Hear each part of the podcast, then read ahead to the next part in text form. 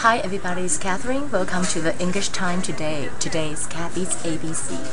How are you doing today? I feel fine, even though I have a three segment recording to do this morning, but I feel great because I got a call from my friend.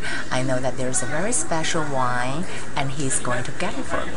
So it's got, it's a kind of a wine like a whiskey, but you put in a thousand years wood uh, a kind of wood. I don't know how to say that in English. It's like 沉木, you know, whiskey 泡在沉木里面泡很久很久以后来喝，it's good for your body. But anyway, my friend is going to give it to me, and I will try that. And today we would like to talk about uh, some of the verb. How do you use it? You change the sentence into a question. For example, is she? Do you? Does it?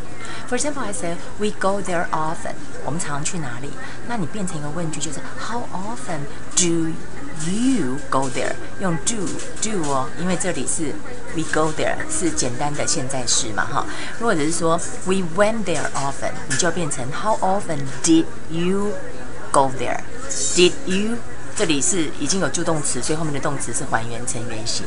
OK，那第二个句子就是说，Our plane leaves very early。我们的飞机呢，其实是啊、呃、很早就要起飞了。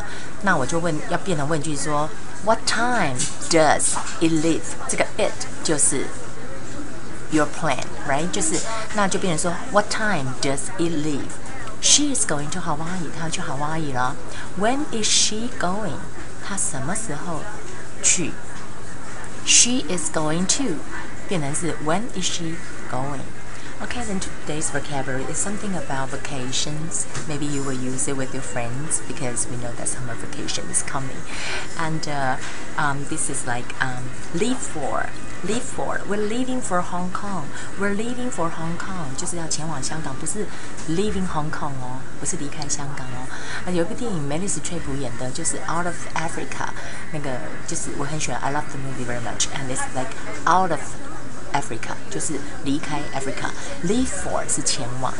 Come from Where do you come from？你从哪里来的？I come from 高雄。I come from Beijing 就从哪里来的？Recently 是最近。Recently change your mind. Change my mind. Change his mind. Change her mind. Change their mind 就是改变谁的主意。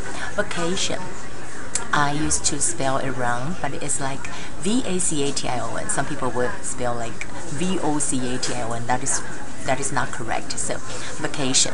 And let me refresh you guys again about a sentence today. How do you change a sentence to a question?